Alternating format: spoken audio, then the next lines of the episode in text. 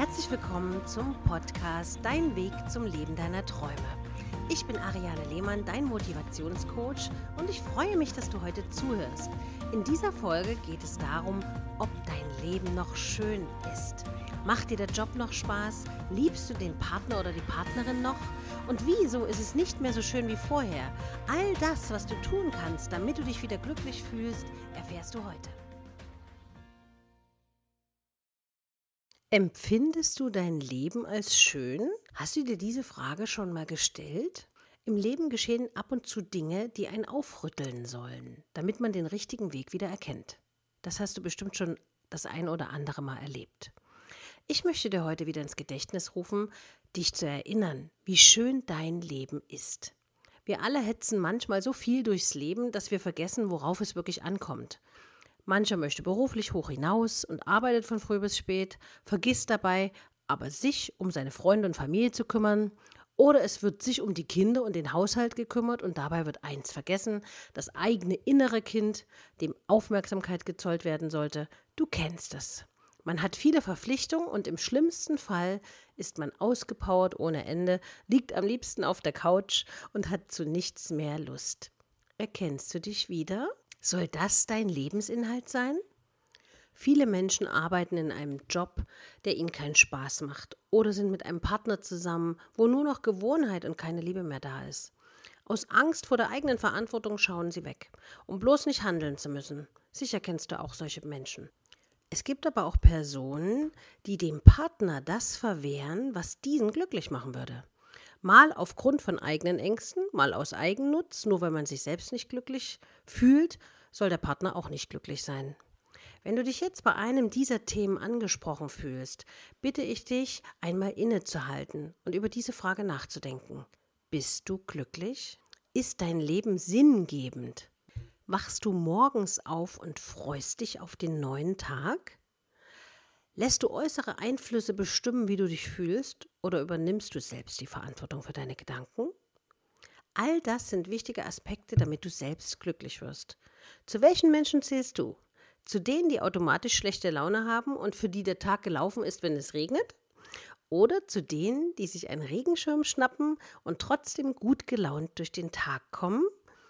Jeder Tag kann schön sein, wenn du dich darauf fokussierst.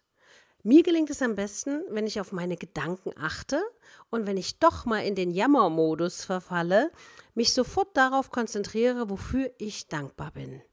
Ich bringe dir ein Beispiel. Ich muss früh aus dem Haus und es gießt aus Eimern. Dazu habe ich noch einen italienischen Ehemann, der dann wahrscheinlich sagt, scheiße Wetter.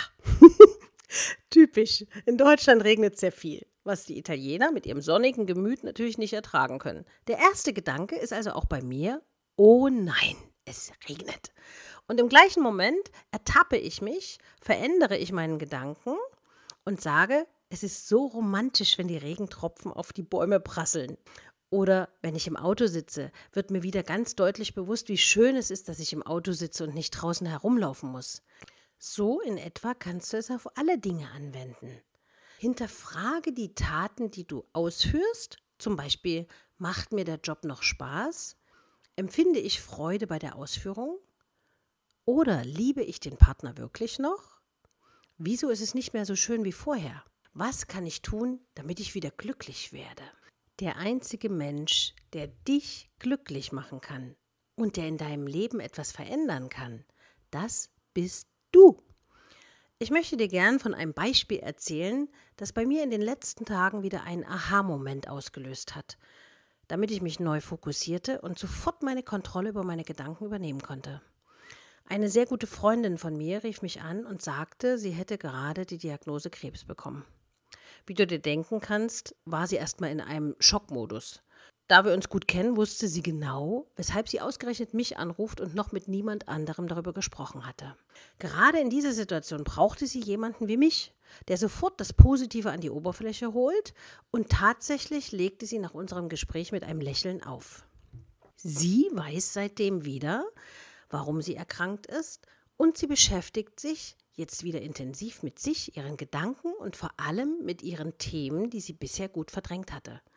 Denn wenn man schwer erkrankt, wenn die Seele schwer erkrankt, dann holt sie sich den Körper zur Hilfe. damit wir Menschen anfangen, wieder darüber nachzudenken. Warum geschieht etwas? Ich bin natürlich dafür bekannt, dass ich noch jede kleine, noch so gute getarnte Selbstlüge anspreche. Und gerade wenn man so eine Diagnose bekommen hat, dann versucht man natürlich erstmal, warum denn ich? Und dann ist der Katzenjammer natürlich groß. Und obwohl meine Freundin diese Diagnose hat und jetzt alle ärztlichen Notwendigkeiten erledigt, ist sie wieder motiviert und glaubt an sich. Wie oft hast du dein Leben verflucht, ohne zu wissen, wie wertvoll es ist? Wie oft warst du wütend, weil etwas nicht so lief, wie du dir es vorgestellt hast? Dabei hast du vergessen, dass du selbst es bist, der sein Leben jederzeit verändern kann. Wenn wir Streit haben mit einem Freund, einer Freundin oder dem Partner, rennen wir weg weil wir vielleicht mit unserem Willen nicht vorwärts kommen. Man versucht seinen eigenen Willen durchzusetzen und gleichzeitig versucht man unbewusst den anderen zu manipulieren oder vielleicht sogar weh zu tun. Dabei ist dir doch genau dieser Mensch wichtig, oder? Wenn jeder von uns nur ab und zu daran denkt, dass jeder Mensch einen freien Willen hat und selbst entscheiden kann, ist uns geholfen. Daher lerne dein Gegenüber so zu nehmen, wie es ist jeder Mensch ist auf seine eigene Art einzigartig und muss seine eigenen Lernaufgaben bewältigen, in seinem eigenen Tempo. Also jeglicher Groll und Zwang schmälert nur dein persönliches Glück und das ist das Wichtigste. Natürlich werden jetzt wieder die Abers losgehen und ich bin also auch so ein kleiner Wutknecht, der manchmal richtig aus der Haut fahren kann. Aber es bringt mir nichts. Es schadet jedem nur selbst weil die Wut und der Groll richten in deinem Körper sehr viel Schaden an. Und gerade wenn man es unterdrückt, vor allen Dingen auch, ne? Dann ist es wirklich so, dass dann der Körper sagt, jetzt reicht's. So, vielleicht gibt dir das Beispiel aber auch zu denken und du lernst jede Minute deines Lebens wieder etwas mehr zu schätzen und verzeihst den Menschen, die dich verärgert haben und siehst diese wieder mehr mit den Augen der Liebe. Hast du heute schon einem Menschen ein liebes Wort, eine Aufmerksamkeit oder ein Lächeln geschenkt? Tu es einfach und spüre die Wirkung der Liebe. Ich möchte mit einem Spruch schließen und hoffe, er bringt dich etwas zum Nachdenken. Vielleicht kommt er dir auch bekannt vor.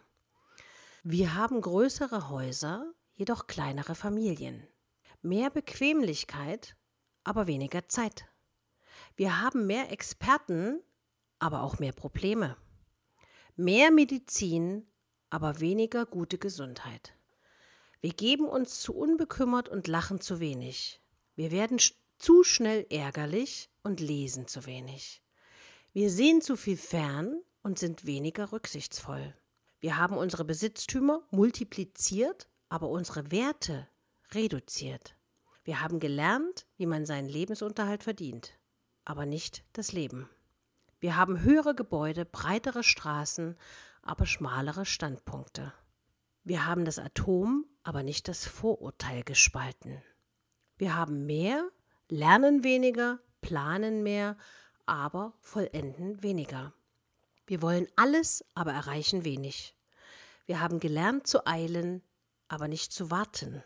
Wir haben höhere Einkommen, aber niedrigere Moral. Wir bauen mehr Computer, um mehr Informationen zu erhalten, mehr Kopien zu erzeugen, aber um weniger persönliche Kommunikation zu haben.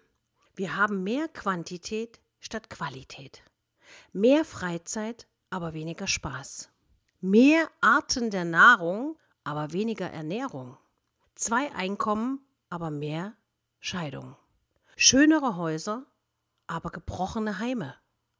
Deshalb schlage ich heute vor, dass du nichts für spezielle Gelegenheiten aufhebst, sondern jeden Tag genießt. Das Leben ist zu kurz, um es nicht glücklich zu verbringen. Es ist zu kostbar und deshalb ist es wichtig, dass du alles dafür tust, dass du glücklich bist. Und wenn man irgendwann auf sein Leben zurückblickt, dann zählt nur eins. Hast du es mit den Menschen verbracht, die du liebst? Warst du glücklich?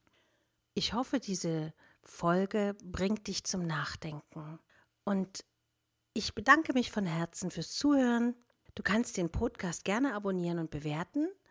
Im Internet findest du mich unter www.ariane-lehmann.de. Du kannst mir aber auch schreiben, was du dir als Gesprächsthema für eine der nächsten Folgen wünschst. Denn du bist wichtig. Ich freue mich, wenn du bei der nächsten Folge wieder mit dabei bist und sage bis bald. Deine Ariane.